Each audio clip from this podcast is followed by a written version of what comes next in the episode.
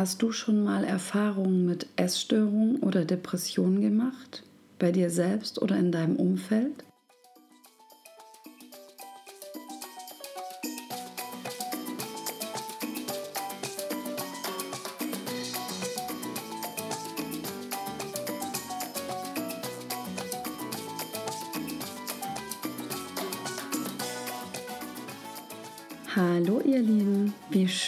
Du wieder eingeschaltet hast zum Heal and Shine Podcast. Heute habe ich einen ganz tollen Interviewgast für dich und zwar die wundervolle Kira Siefert. Sie ist Soul Food Coach und es ist ihre Mission, Menschen dabei zu unterstützen, in Liebe und Mitgefühl eine achtsame und positive Beziehung zu ihrem Geist, ihrem Körper und ihrer Ernährung zu leben. Zehn Jahre verbrachte sie in tiefer Scham bezüglich ihrer Essstörung und hatte auch mittelschwere Depressionen und diese haben ihre Persönlichkeit stark geprägt. Es war ein sehr langer Weg bis zu ihrem heutigen Ich. Und in diesem Interview gibt sie uns dazu tiefe Einblicke in ihre eigene Soul Food Journey und gibt dir auch Tipps an die Hand, was du machen kannst, wenn du in einer ähnlichen Situation bist. Ich wünsche dir richtig viel Spaß. So, und heute begrüße ich dann die liebe Kira bei mir im Interview. Und ich freue mich so, wie ich ja auch gerade schon in der Anmoderation gesagt habe, mhm. so, so, so sehr, dass du da bist, meine Liebe. Wir haben uns ja vor kurzem nochmal gesehen. Und ach, überhaupt mit dir zu sprechen, finde ich so, so toll. Aber auch das andere Mal von unseren schönen Gesprächen was mitbekommen, freut mich. Und bin total dankbar, dass du deine Geschichte bereit bist, mit meinen Zuhörern zu teilen. Hallo. Oh. Hallo. Vielen Dank für die herzliche Einladung zum Podcast-Interview. Ich bin wahnsinnig gespannt, freue mich sehr, ja, dass wir uns jetzt hier wiedersehen und dass wir mit Sicherheit schöne Dinge miteinander teilen werden, die auch die Welt zu hören bekommen soll. Und freue mich einfach riesig, hier dabei zu sein und bin mir sicher, dass wir ein wunderschönes tiefgehendes Gespräch haben werden. ich habe jetzt schon Gänsehaut, deswegen weiß ich auch, ja, das wird auf jeden Fall tiefgehend. Ähm, weil es ist ja so, wir haben uns, um mal kurz die Zuhörer abzuholen, wo wir uns kennengelernt haben, war ja dann tatsächlich auf dem Bootcamp bei Tobias Beck. Und ich hatte das ganze Zeit, die ganze Zeit schon das Gefühl, dass, dass wir uns kennen, ja. Und ich weiß nicht, ob ich es komplett verpeilt habe oder ob es tatsächlich so ist. Hatte ich mir dann eingebildet, dich irgendwie schon in der Kombination Interview mit Laura gehört zu haben. Dachte aber, du wärst bei ihr im Podcast gewesen. Ich habe ähm, dann rausgekriegt, dass du tatsächlich sie interviewt hast, was ich ja grandios finde, auch eins meiner Ziele. Und ja, so hatten sich dann unsere Wege dann so überkreuzt und ähm, habe auch jetzt das Gefühl, nachdem wir uns ja erst wirklich zweimal gesehen haben, dass wir uns schon so lang kennen und so eine tolle Ebene miteinander teilen. Da bin ich, da bin ich so begeistert und ich habe dich halt wirklich als so ganz sanftes und liebevolles Wesen erlebt und umso ja, begeisterter war ich, als ich dann auch nochmal mich ein bisschen mehr über dich informiert habe, was du alles schon umgesetzt hast, was du für eine Reise hinter dir hast und finde es einfach unglaublich inspirierend und möchte das wirklich teilen, dass du, weil du wirklich aus einer Situation, kannst du auch gerne gleich selber erzählen, die, die nicht so einfach war, so viel erschaffen hast und so viel immer noch erschaffst und das, das muss die Welt einfach mitkriegen. Genau. Oh. Oh, ich habe jetzt zwischendurch, habe ich schon fast ähm, auf die Tränendrüse gedrückt. ja, aber das ist doch, es ist ja immer, also wenn man in diesem Machen, Machen, Machen-Modus ist, ist es halt oftmals, oder für mich, oder ich empfinde es so, dass ich es oftmals vergesse, die Dinge ja. zu sehen, die ich eigentlich schon hinter mich gebracht habe oder die ich irgendwo schon erschaffen habe oder die ja. schon da sind. Also ich neige auch dann eher dazu, mich auf die Dinge zu konzentrieren, die jetzt anstehen und die als nächstes anstehen und renne dann von, vom nächsten zum mhm. nächsten. Mhm. Und immer wenn dann mal so ein Moment von Pause entsteht, und ich habe es jetzt gerade einfach genauso empfunden, ja. während du gesprochen hast, so einen kurzen Film quasi gesehen in meinem Kopf.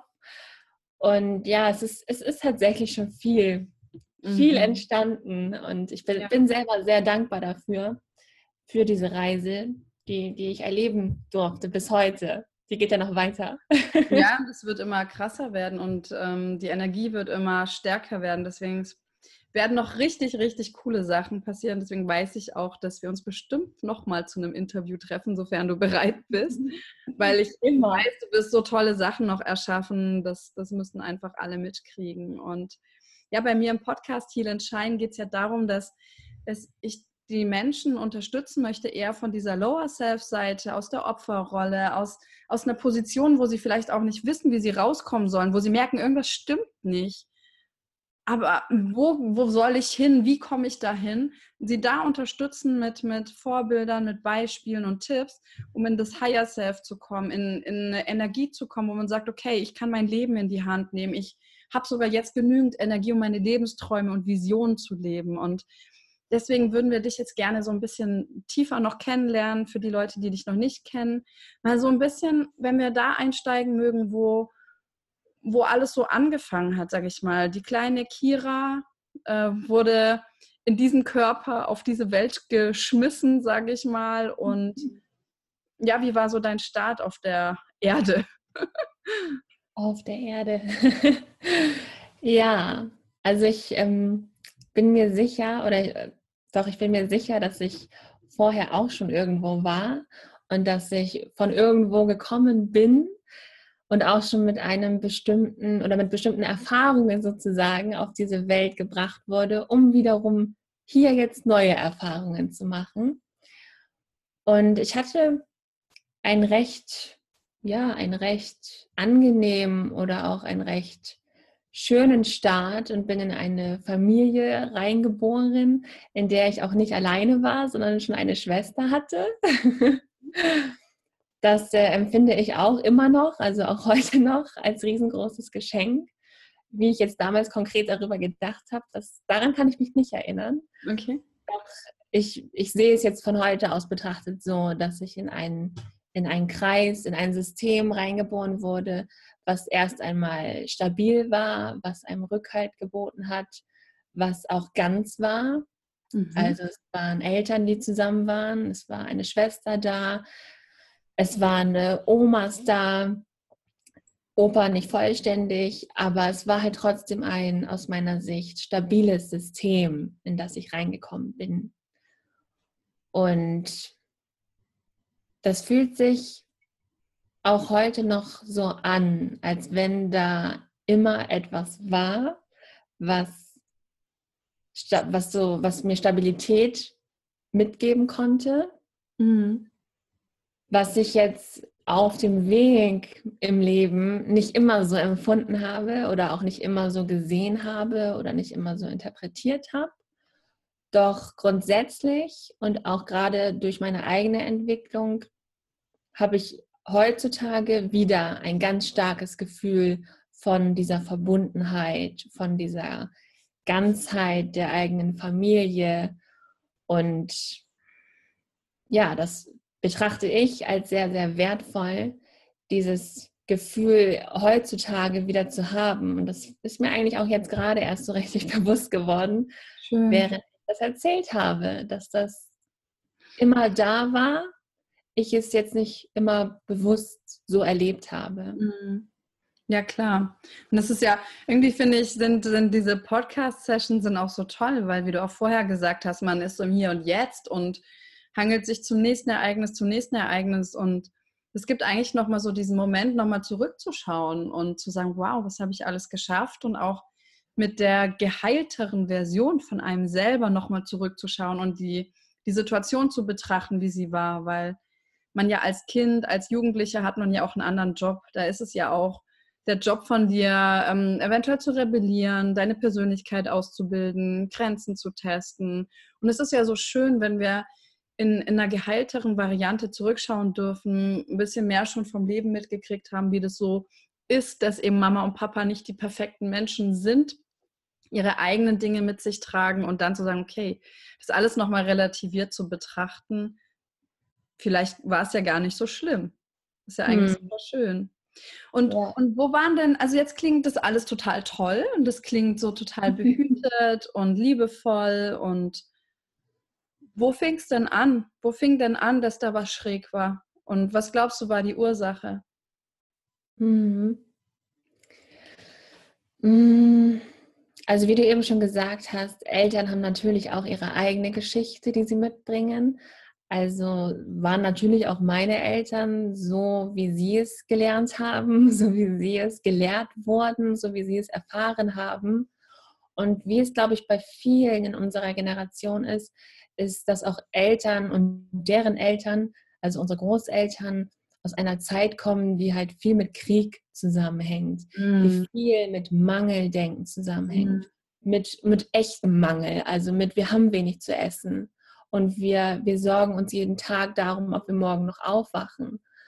Und so richtig existenzielle Ängste, die auch begründet waren, würde ich jetzt heute so sagen. Mm. Und ich glaube, dass sowas wie emotionale Ausdrücke, also meine Umarmung, mal sagen, ich liebe dich, ich habe dich lieb, du bist das Beste, was mir passiert ist. Ich glaube, so diese, diese emotionale Seite vom, vom Menschsein, ich glaube, dass die dass die damals in, der, in dieser Zeit, die auch unsere Eltern hauptsächlich gelehrt, gelehrt wurden oder mhm. die ihnen gelehrt wurde, dass das da keinen so großen Platz hatte oder keine so große Rolle gespielt hat. Und das ist etwas, was, was ich so für mich erlebt habe, dass ja, ich habe jetzt auch nicht so gelernt, dass es wichtig ist, Emotionen auszudrücken mhm. oder mal jemanden in den Arm zu nehmen oder jemandem zu sagen, wie ich mich fühle oder welches Gefühl er in mir ausgelöst hat. Also generell dieses über, über Gefühle sprechen oder mhm. auch unangenehme Themen sprechen, das hatte keinen wirklichen Platz in, mhm. meiner, in meiner Kindheit, so wie ich das erlebt habe oder auch interpretiert habe. Und es war eher so, dass Hauptsache immer alles funktioniert mhm. und selber natürlich auch. Also am besten ich funktioniere, ohne aufzufallen, ohne großartig für Sorgen oder für Trubel ähm, verantwortlich zu sein. Und da war einfach die einfachste Methode war, sich entsprechend oftmals anzupassen.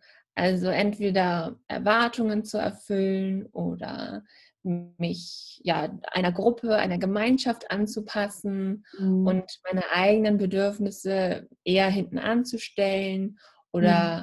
halt auch gar nicht wahrzunehmen, sondern einfach direkt nach außen zu gehen und zu machen, was andere wollen.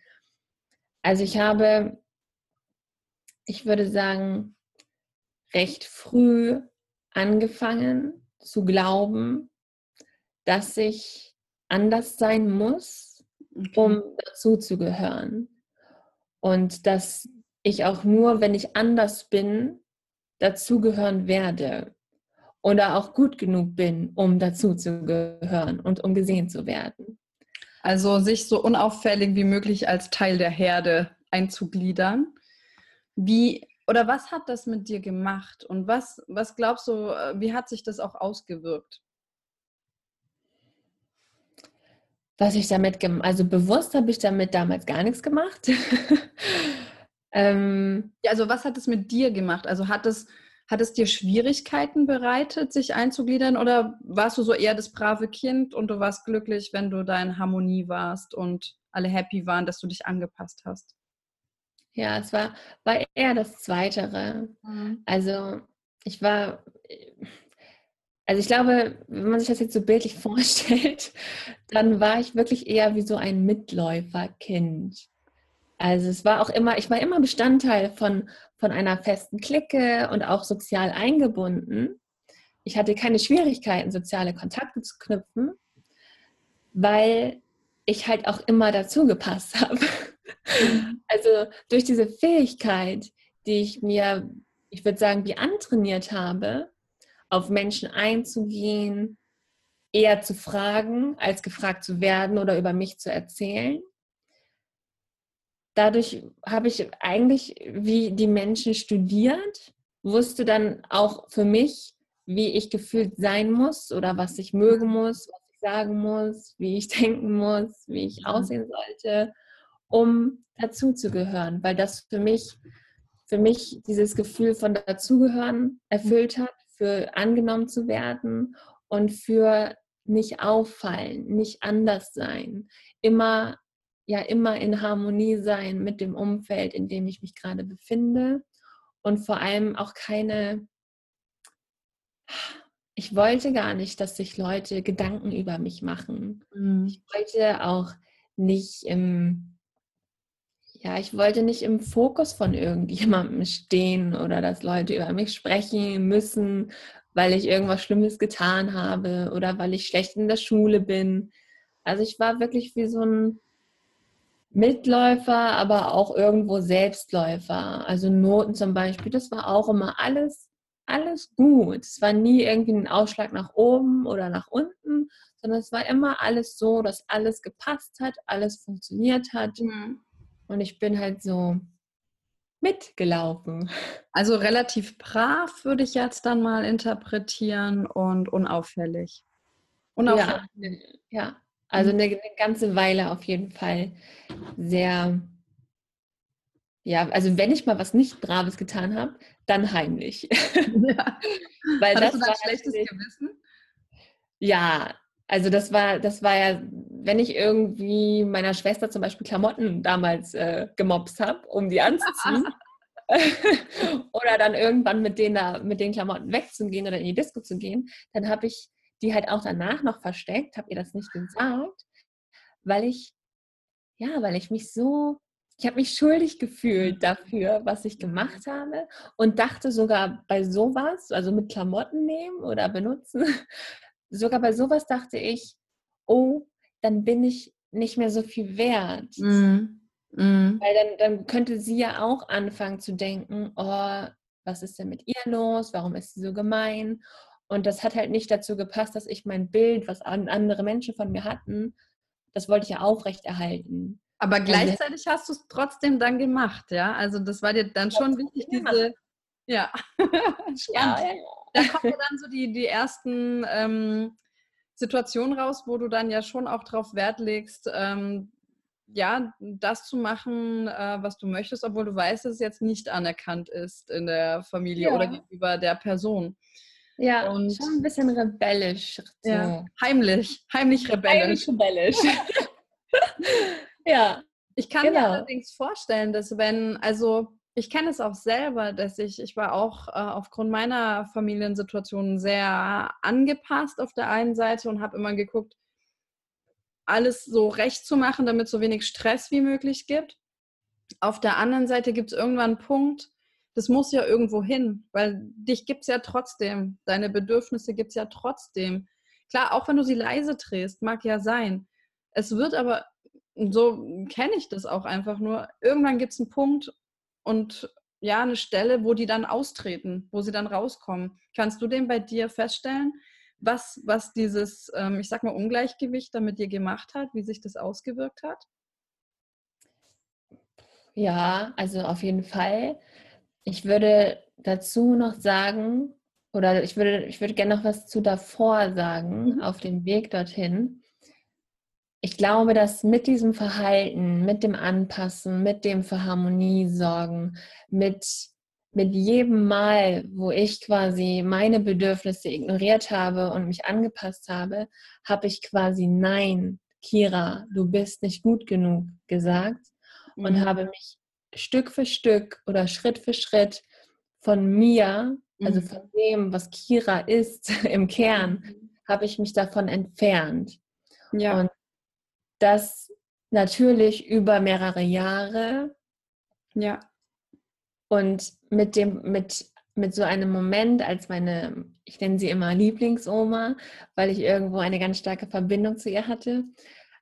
In dem Moment oder in der Zeit, wo meine Lieblingsoma gestorben ist, ist gefühlt so ein letzter Teil von diesem Ich was ich mit Kira damals verbunden habe, mit dem Kindsein Kira verbunden habe, mhm. ist damals wie verloren gegangen, weil ich mit, mit meiner Oma, mit dem Dortsein, bei ihr sein, den Moment habe ich immer so empfunden als, hier kann ich so sein, wie ich mhm. bin.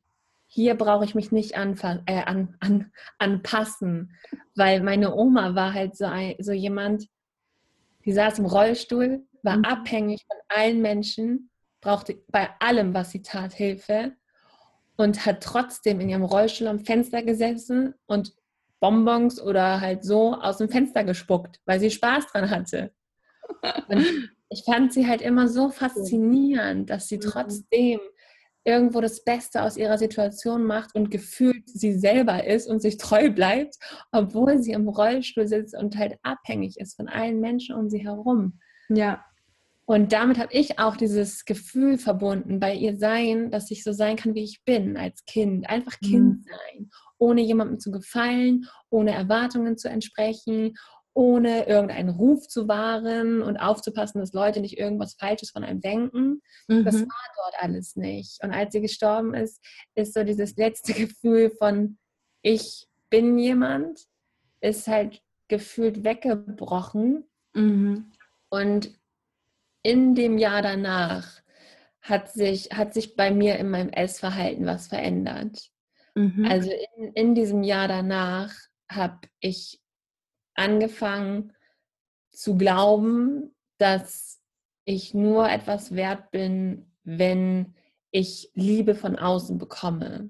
Mhm. Bevor, wir, bevor wir da noch ähm, tiefer drauf eingehen, weil da ist ja eigentlich für mich auch der Knackpunkt jetzt, hast du schon so einen super wichtigen Schlüsselsatz gesagt, den ich gerne nochmal betonen würde für, ja. für Zuhören oder Zuschauen. Dieser Punkt, dass du eigentlich deine innere Stimme leise gemacht hast oder Nein gesagt hast. Da hat sich was in dir gemeldet und du meinst, nein, ich passe mich gesellschaftlich an, ich passe mich an.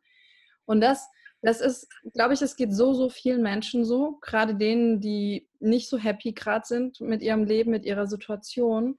Und da darfst du als ähm, Zuhörer wirklich mal überprüfen, wie oft hast du Nein zu dir gesagt, wie oft hast du Nein zu deinen Wünschen gesagt, in deinem Job, in deiner Partnerschaft, Hobbys, wo auch immer, das zu überprüfen, weil das ist für mich so ein zentraler Punkt, der mit dem Thema Selbstvertrauen zusammenhängt, also sich selber zu vertrauen und daraus auch dann eben das Thema Selbstliebe.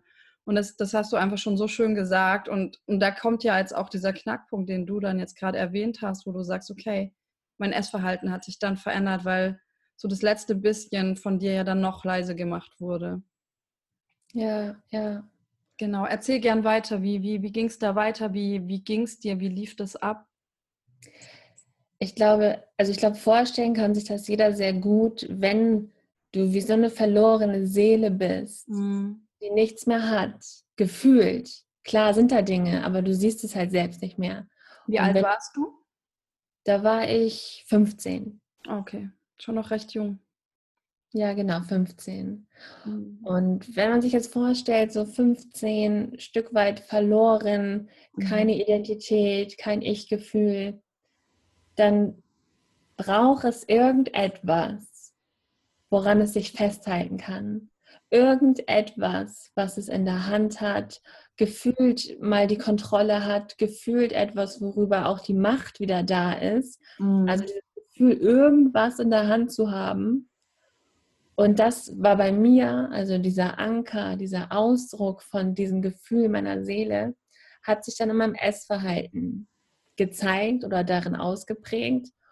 Und es hatte halt dann eher damit angefangen, dass ich angefangen habe, weniger zu essen, bis hin zu tatsächlich ein Apfel am Tag, wenn mein Körper das mitgemacht hat.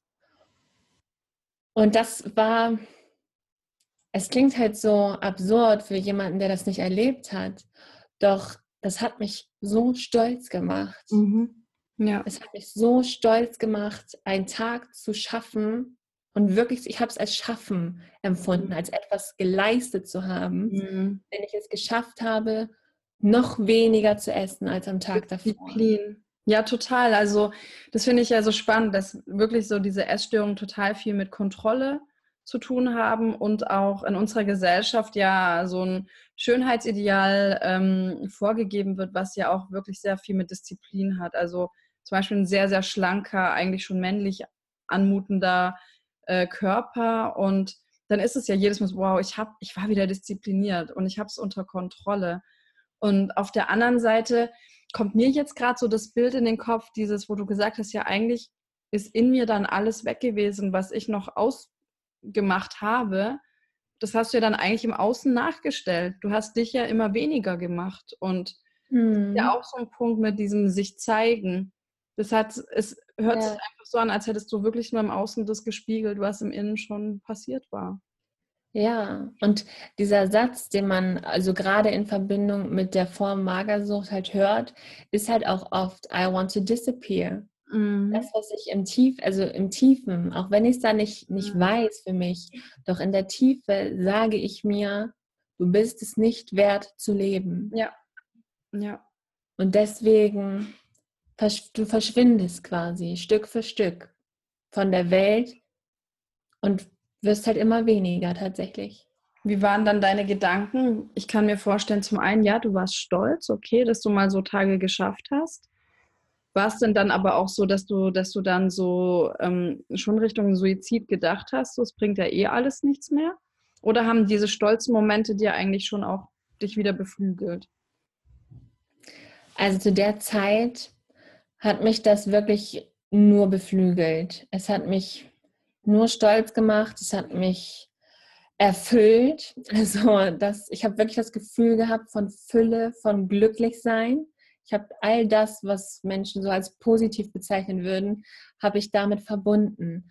Und die Krux oder das, das Verquere oftmals mhm. ist dann zum Beispiel auch, in der Zeit, als ich dann quasi, als sich auch mein Körperbild verändert hat, ich ein bisschen weniger wurde, in der Zeit habe ich dann meine erste große Liebe kennengelernt. Also kam ein Mensch in mein Leben, was ich mit Liebe verbunden habe, mhm. was ja unbewusst gesagt hat, hey, dein System ist erste Sahne.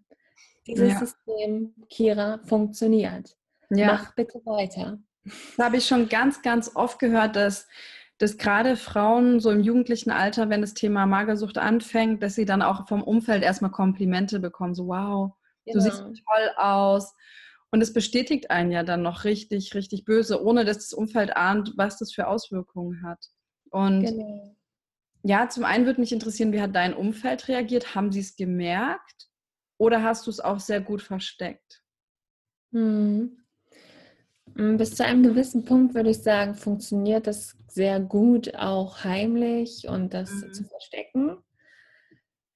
Irgendwann fällt es natürlich auf, weil du wirk weil der Körper ja weniger wird. Und bei mir war das so und ich würde aus heutiger Sicht sagen, Gott sei Dank, ich habe damals, als ich angesprochen wurde, ey Kira, was ist denn mit dir los? Und mhm. sag mal, ist bei dir alles gut? Wir machen uns Sorgen. Hast du irgendwas? Auf der Abifahrt fiel sogar die Frage, Kira, hast du Magersucht? Okay, super. Und ich habe das natürlich wahrgenommen. Und was ich dann gedacht habe, ist, okay, ich will nicht auffallen. Das war immer noch ein großes Thema. Genial. Ich brauche ein ja, ich brauche ein ähnliches System, was ich trotzdem noch ausleben kann und so, dass sich Menschen keine Sorgen machen müssen. Wow, und dann hast du dich dadurch ja gerettet, würde ich jetzt mal sagen, ne? dass du gesagt hast, okay, ich will wieder nicht auffallen, ich will wieder ja. Ja. nicht unangenehm im Mittelpunkt auch stehen. Ja, ein Stück weit schon. Also ich habe halt nicht angefangen, wirklich richtig hinzuschauen oder mich mhm. damit zu beschäftigen, was ich da mache. Das war alles und es war alles unbewusst. Es lief alles wie automatisch zu dem Zeitpunkt. Doch es ist dann halt umgeschlagen in Bulimie. Also ich habe angefangen wieder zu essen, habe natürlich auch immer in, in Gemeinschaft gegessen, damit alle Leute sehen, dass ich was esse. Mhm. Und habe dann aber jede Möglichkeit genutzt, um dieses Essen, was ich zu mir genommen habe, wieder zu erbrechen. Und von dem Zeitpunkt, als sich das in Bulimie entwickelt hat und die sich dann in mein Leben integriert hat, da hat sich ja noch mehr, würde ich sagen, alles darum gedreht. Also mhm. mein ganzer Tagesablauf hat sich darum gedreht, Essanfälle zu haben und zu erbrechen. Und ich habe eher das Leben an sich dann angepasst, dass es zur Essstörung passt. Mhm. Weil jede freie Minute, jedes freie Zeitfenster, sogar in irgendwelche Freistunden, bin ich nach Hause gefahren, um ja, um diese Essstörung auszuleben, was eben auch genau dieses Ventil war, was du vorhin angeschrieben Mhm. hast. Jegliche Form ist ein Ausdruck gewesen von etwas, was natürlich viel tiefer liegt und im Grunde auch nichts mit Essen zu tun hatte. Essen war das Mittel, um einen Ausdruck zu haben für das, was darunter liegt. Und das Ganze ist natürlich etwas, was sich über Jahre aufgebaut hat, hat viel mit emotionalem Druck zu tun, viel mit unverarbeiteten Gefühlen zu tun, mit dem Selbstbild und der Nichtverbundenheit zu meinem Ich, weil ich nicht wusste, wer ich bin, was ich bin, warum ich hier bin. Und mit den Jahren hat es, also habe ich auch ganz oft darüber nachgedacht, ob es jetzt besser wäre, nicht mehr da zu sein Mhm. oder besser ist, so weiterzumachen wie bisher. Gab es so einen Ja. Punkt, wo du, wo du Angst hattest, auch tatsächlich, dass du jetzt sterben könntest? Jetzt noch in der Magersucht? Mm, nee, den Punkt gab es nicht. Mm -mm. Nee. Nimm uns mal mit, wo, wo war der tiefste Punkt? Wo war der Punkt, wo du gemerkt hast, so kann es nicht weitergehen? Der tiefste Punkt, ja, das, also der tiefste Punkt war der Moment, wo ich an einem Tisch saß und mich mit Koks vollgedröhnt habe, beziehungsweise der Tag danach, würde ich sagen. Und das war so ein Erlebnis, das, also ich kann das so auch gar nicht richtig in Worte fassen, wie ich mich da oder was ich gedacht habe, sondern ich habe einfach nur gefühlt.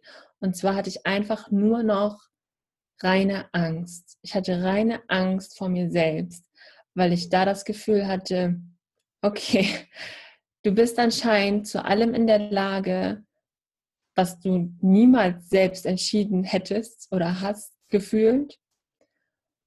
Und da war, also da ist so gefühlt alles weg gewesen, weil ich wirklich nur noch Angst hatte, wozu bin ich noch in der Lage? Und das hat natürlich auch so Gedanken dann nochmal verstärkt in dem Moment, weil ich mir sicher war, dass ich so nicht sein möchte. Ich möchte so nicht sein, ich möchte das nicht, nicht nochmal erleben, ich möchte das nicht nochmal tun. Und ich hatte Angst davor, Mhm. weil ich da gemerkt habe, also dadurch ist mir bewusst geworden durch dieses Erlebnis, durch diesen für mich gefühlten Tiefpunkt, an dem ich mich da gesehen und erlebt habe, ist für mich klar geworden, dass ich hier gar nichts mehr unter Kontrolle habe und dass mir das ganze Leben aus den Händen gleitet und dass ich das auch nicht alleine in den Griff bekomme oder ähnliches. Mhm. Was hast du dann getan?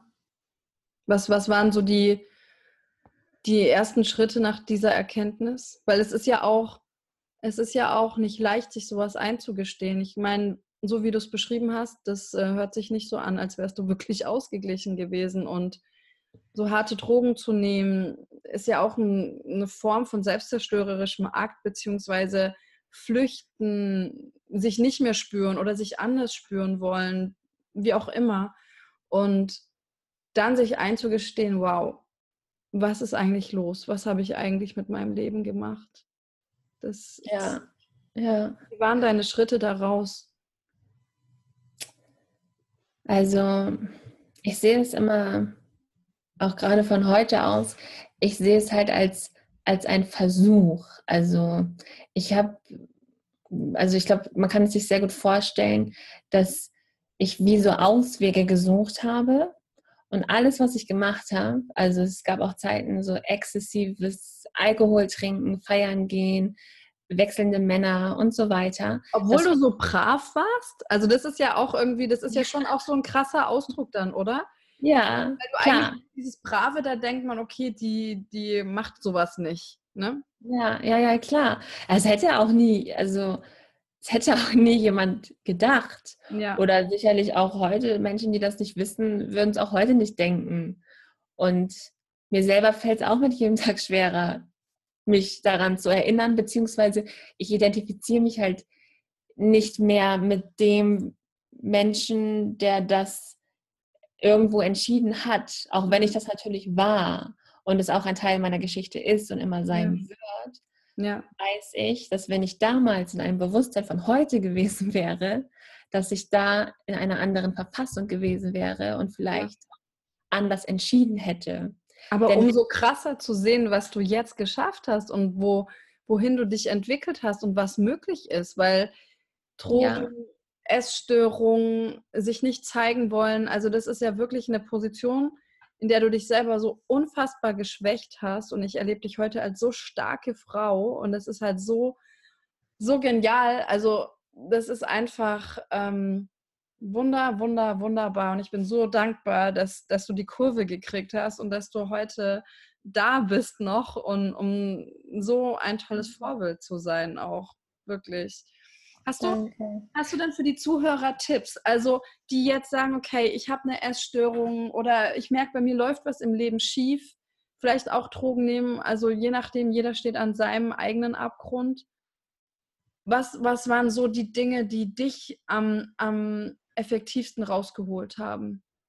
Mhm. Also zum einen war es der Tiefpunkt, also ja. so doof es klingt, ne? aber am Tiefpunkt zu sein ja, einmal halt richtig auf die Fresse fallen. So. Mhm. mhm. ähm, weil das war einfach wirklich, das war so, okay, irgendwie schlimmer geht's nicht. Es war so ein Gefühl von, schlimmer geht's einfach nicht. Ich hätte nicht gewusst, was noch passieren soll. Mhm.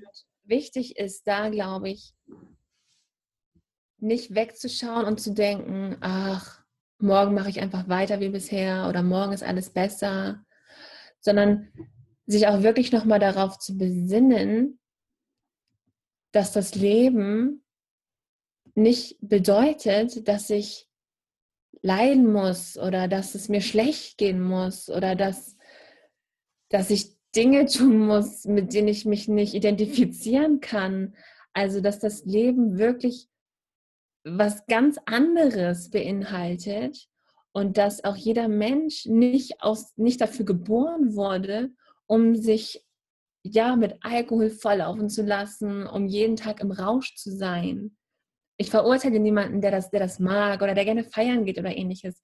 Doch trotzdem das Leben darüber zu stellen und sich mal diesen, diesen Wert bewusst zu werden, diesen mhm. Wert von Leben und vor allem auch dieser begrenzten Zeit. Ich habe irgendwann auf meinem Weg angefangen, mich immer wieder damit zu konfrontieren, Kira, deine Zeit hier ist begrenzt. Mhm. Du hast nicht unendlich Zeit. Dieses Leben, was ja. du jetzt lebst, hier auf der Welt, so wie sie jetzt ist, mit den Menschen, die gerade da sind, diese Zeit ist definitiv begrenzt, ob du willst oder nicht. Also möchtest du noch die nächsten zehn Jahre damit verbringen, nicht du selbst zu sein oder irgendeine so Hülle zu sein, die durch dein Leben wandert, ohne tatsächlich da zu sein? Oder möchtest du, was auch immer dabei rauskommt, den Weg nach innen antreten und endlich mal herausfinden, wer das eigentlich ist? Also wer, wer bin ich? Mhm. Und diese Frage, wer bin ich? Weil das ist natürlich etwas, was mich wirklich lange beschäftigt hat und was ich mir ja auch davor in der unbewussten Zeit irgendwo immer gestellt habe, weil ich, mein größter Wunsch war immer, ich möchte einfach nur, damals habe ich noch gesagt, normal sein. Weil ich immer dachte, es gibt die normalen Menschen und es, gibt, es gibt die, die nicht normal sind. Geile Schubladen. ja, ja, genau, genau. Und jetzt weiß ich, nein, ich habe die Zeit hier, also wenn ich nicht ich bin, dann habe ich die Zeit hier auf jeden Fall schon mal geschenkt bekommen, um herauszufinden, wer ich bin, um ein Gefühl dafür zu bekommen, wer ich bin, wenn nicht sogar diesem Leben selber einen Sinn zu geben, im Idealfall, und einfach das schönste Erlebnis hier aus dieser Zeit zu machen, die ich auf der Erde habe. Und ich glaube, das ist die Pflicht. Das ist die Pflicht von jedem Menschen, glaube ich. Das ist äh, für mich schon total weise Worte und ähm, jeder darf gerne nochmal zurückspulen, sich das nochmal anhören, weil da steckt es schon so viel drin.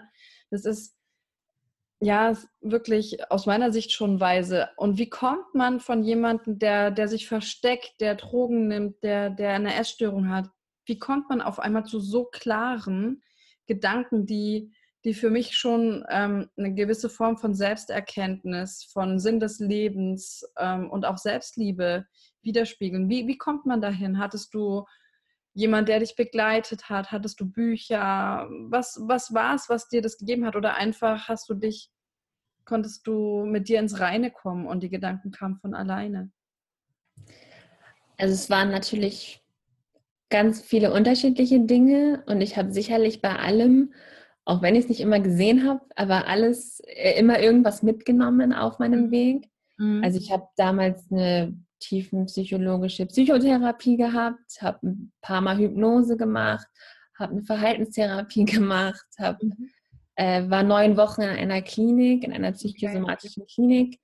Also es war schon und, Arbeit, ne? Also du hast dich schon wirklich mit dir auseinandergesetzt und mit dem, was da los war. Auf jeden Fall. Mhm. Und den, den Grundstein für, für, sag ich mal, eine dann schon ein Stück weit mehr selbstbestimmte Richtung, die ich dann ungefähr vor vier Jahren eingeschlagen habe, den Grundstein haben die neun Wochen in der Klinik gelegt, mhm. weil, das war so wertvoll, weil ich da zum ersten Mal mit mir alleine war. Die Momente davor, in denen ich mit mir alleine war, waren gefüllt von Essstörungen, von dem, von der Identität, ich bin die Essstörung. Mhm. Und in dieser Klinik habe ich zum ersten Mal wieder Momente mit mir selber erlebt, in denen ich einfach nur war, auch wenn ich noch nicht wusste, wer. Doch es ging halt nur um mich. Es ging rund um die Uhr über neun Wochen lang nur um mich. Und ich bin auch absichtlich woanders hingegangen. Ich habe davor ein paar Entscheidungen getroffen, dass ich Freunden und so weiter Briefe geschrieben habe, gesagt habe, was mit mir los ist. Ich konnte nicht viel erklären. Ich habe nur gesagt, was, was ich habe. Habe meinen Eltern geschrieben, dass ich erstmal den Kontakt abbreche, weil ich glaube, ich brauche Zeit für mich und muss mich um mich kümmern. Also ich habe durch diesen Tiefschlag, den ich da hatte und dieses Erlebnis, habe ich noch mal ein halbes Jahr gebraucht, bis ich Entscheidungen treffen konnte okay. und auch vor allem, vor allem verstehen konnte, dass das, was ich suche, also diesen Zustand, den ich suche, denn ich war ja definitiv auf der Suche. Ja. Ich habe ja alles ausprobiert und auch im Außen Jobwechsel und Stadtwechsel und Umzug und alles Mögliche. Also ich habe alles versucht im Außen zu verändern und habe immer wieder gemerkt, es mhm. verändert im Grunde nichts im mhm. Innen. Mhm. Und das, das hat dazu geführt, dass ich dachte, muss irgendwo in mir liegen. Ja. Wenn ja. die Wechsel im Außen nichts bringen, ich kann noch so oft was im Außen verändern, es verändert nichts an meinem Gefühl oder an auch äh, vor allem langfristig nicht etwas genau. an meinem Gefühl. Das sind halt immer ja. so Kurzzeitlösungen, genau. die mir so einen Adrenalinkick geben und dann fühle ich mich ein paar Tage gut. Doch dann falle ich meistens halt entweder wieder zurück aufs Tief oder nochmal tiefer genau. weil ich wieder enttäuscht bin. Ja. Und das, also es waren wirklich viele Dinge, die dazu beigetragen haben. Und das für mich dann Wichtigste vor vier Jahren, nach diesen neun Wochen, war, dass ich verstanden habe, dass ich mir nicht alles glauben sollte, was ich mir erzähle, was ich denke. Auch total wichtiger Satz.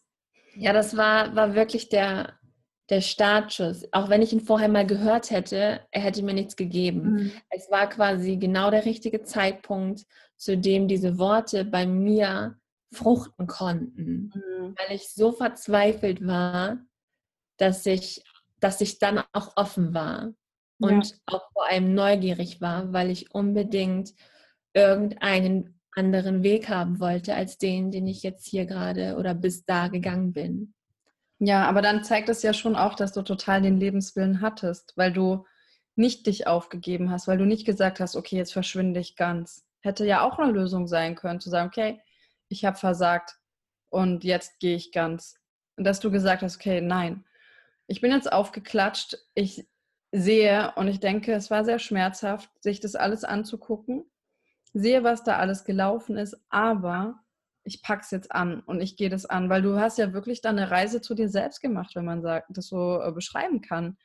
Und, ja. und hast dich entdeckt. Und vielleicht wechseln wir jetzt auch da mal hin, weil, weil du hast ja eine unfassbare Reise gemacht. Wenn man das jetzt alles nochmal hört, und ich kann mir jetzt auch vorstellen, wenn du jetzt gerade so gedanklich so in diesem Tief drin warst, wie groß diese Diskrepanz ist, was du heute darstellst, wie sehr du dich schaffst zu positionieren, dich auszudrücken, zu erschaffen, bei dir zu sein. Und klar, das ist immer ein Prozess, aber es ist ja schon so, dass es dir mittlerweile wirklich gut gelingt, immer mehr dich zu zeigen.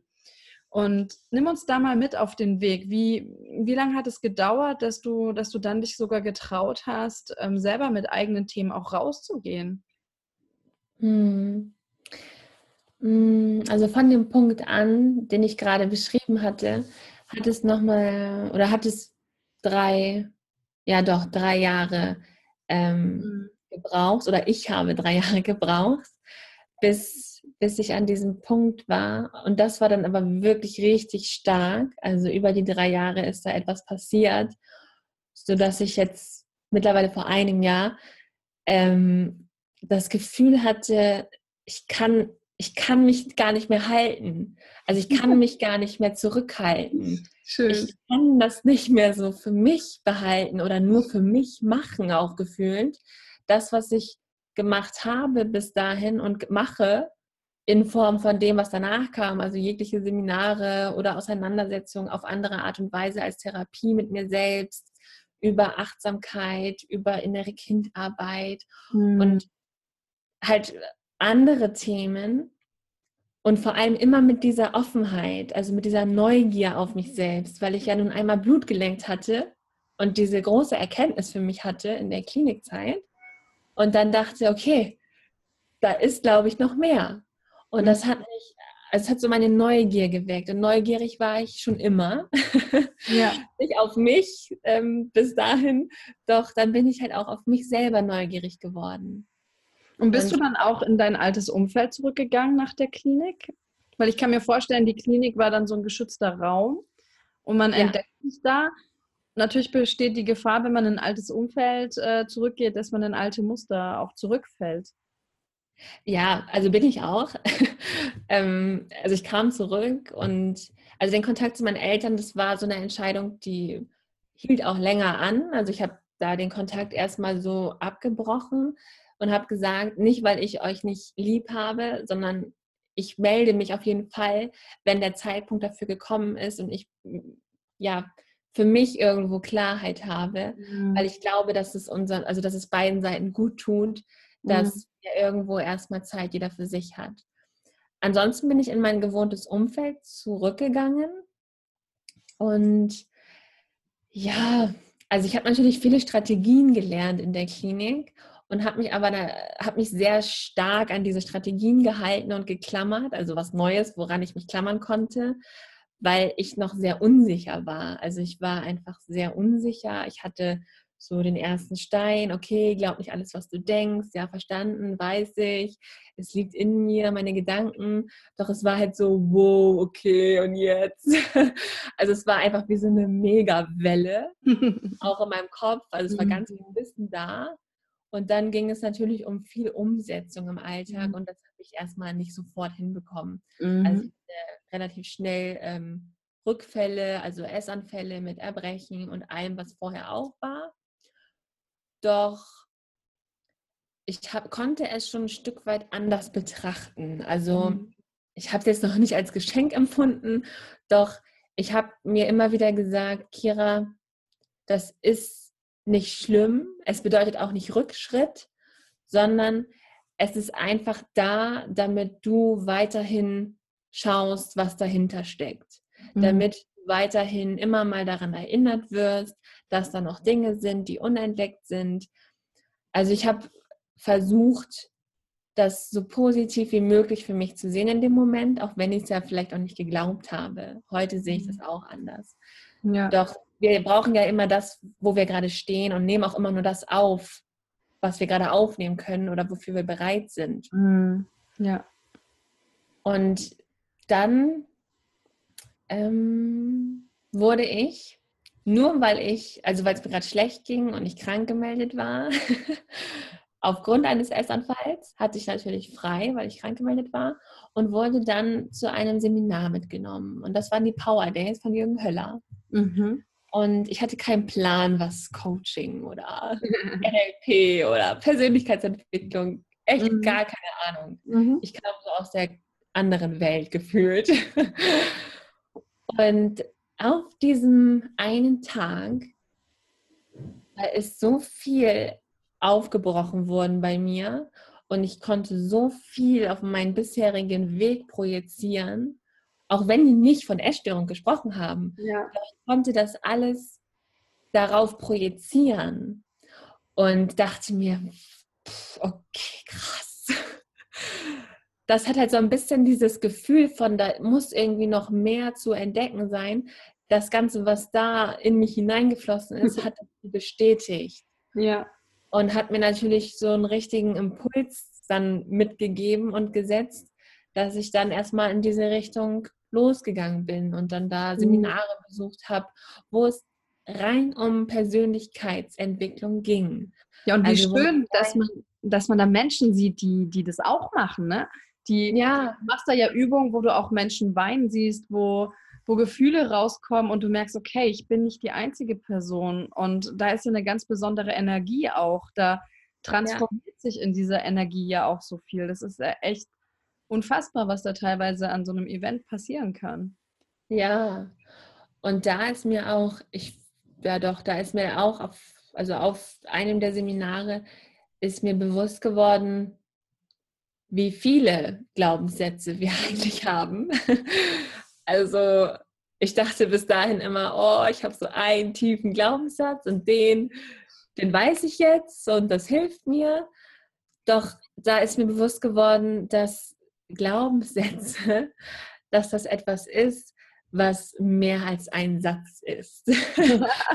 und dass es auch lebensbereiche übergreifend existiert mhm. und dass es vor allem ja, also ich habe einfach gemerkt, dass es um viel mehr geht, als nur irgendwo ein paar Glaubenssätze aufzulösen, sondern dass es um, ja, um meine, meine innere Haltung, meine innere Beziehung zu mir, diesem Gefühl, was ich von Ich-Sein habe, auch meiner kompletten, meinem kompletten Verständnis von mir, von Leben, von Sein, von der Welt, also ich bin da zum ersten Mal in Kontakt gekommen über diese Seminare mit, mit einer Perspektive, die mir neu war.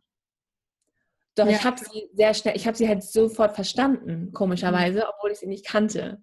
Mhm. Doch ich konnte sie so schnell greifen. Es hat für mich alles sofort Sinn gemacht, weil ich immer wie so ganz viele Dots miteinander verknüpfen konnte und das wirklich so richtig aufgesaugt habe.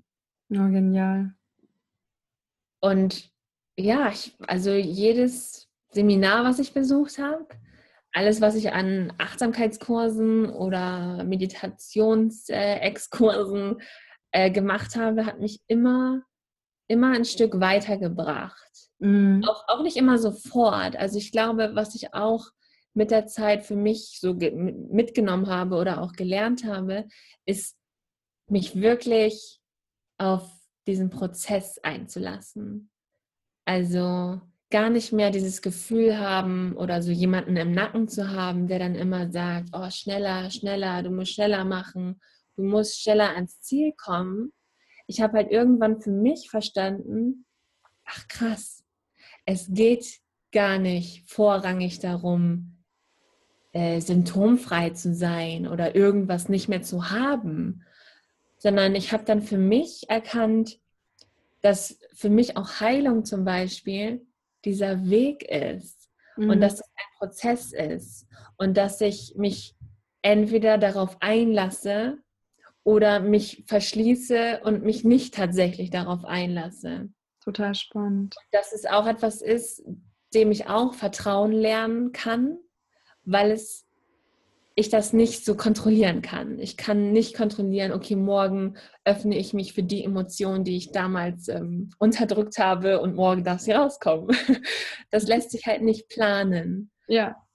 Und ich glaube, dafür eine generelle Offenheit zu entwickeln und diese Neugier vor allem einzusetzen und zu nutzen, um das immer wieder wahrzunehmen. Also um immer mhm. wieder wahrzunehmen, mhm. wenn mal eine Blockade da ist, wenn mhm. mal irgendwo ein Unwohlgefühl ist, was nichts mit der Gegenwart zu tun hat. Dass, dass also sich selbst so in Verbundenheit betrachten zu können mit all den Ebenen, die das Ich hat, das war, ja, das war für mich auf jeden Fall wahnsinnig wertvoll. Ja. Was ganz, ganz wichtig war, aus diesen letzten Jahren der Entwicklung mitzunehmen. Hast du, hast du dann da eine spezielle Methode, eine Lieblingsvariante, wie du dich äh, da rausholst, wenn du merkst, dass du so eine Blockade hast? Ihr Lieben, das war Teil 1 der Folge mit Kira Siefert und wie sie es geschafft hat, nicht nur ihre Essstörung in ihr Leben zu integrieren und zu überwinden, sondern auch den Mut gefunden hat, sich zu zeigen und rauszugehen. Das könnt ihr in dem zweiten Teil hören. Und ich danke dir, liebe Kira, für deine offenen Worte, dass du uns sogar bis an den tiefsten Punkt in deinem Leben mitgenommen hast, um anderen ein Vorbild zu sein und eine Inspiration zu sein, um zu zeigen, dass man es auch schaffen kann, da wieder rauszukommen. Vielen, vielen Dank und danke an dich, dass du bis hierhin zugehört hast und ich freue mich, wenn du auch zum zweiten Teil einschaltest. Deine Corinna, Heal and Shine.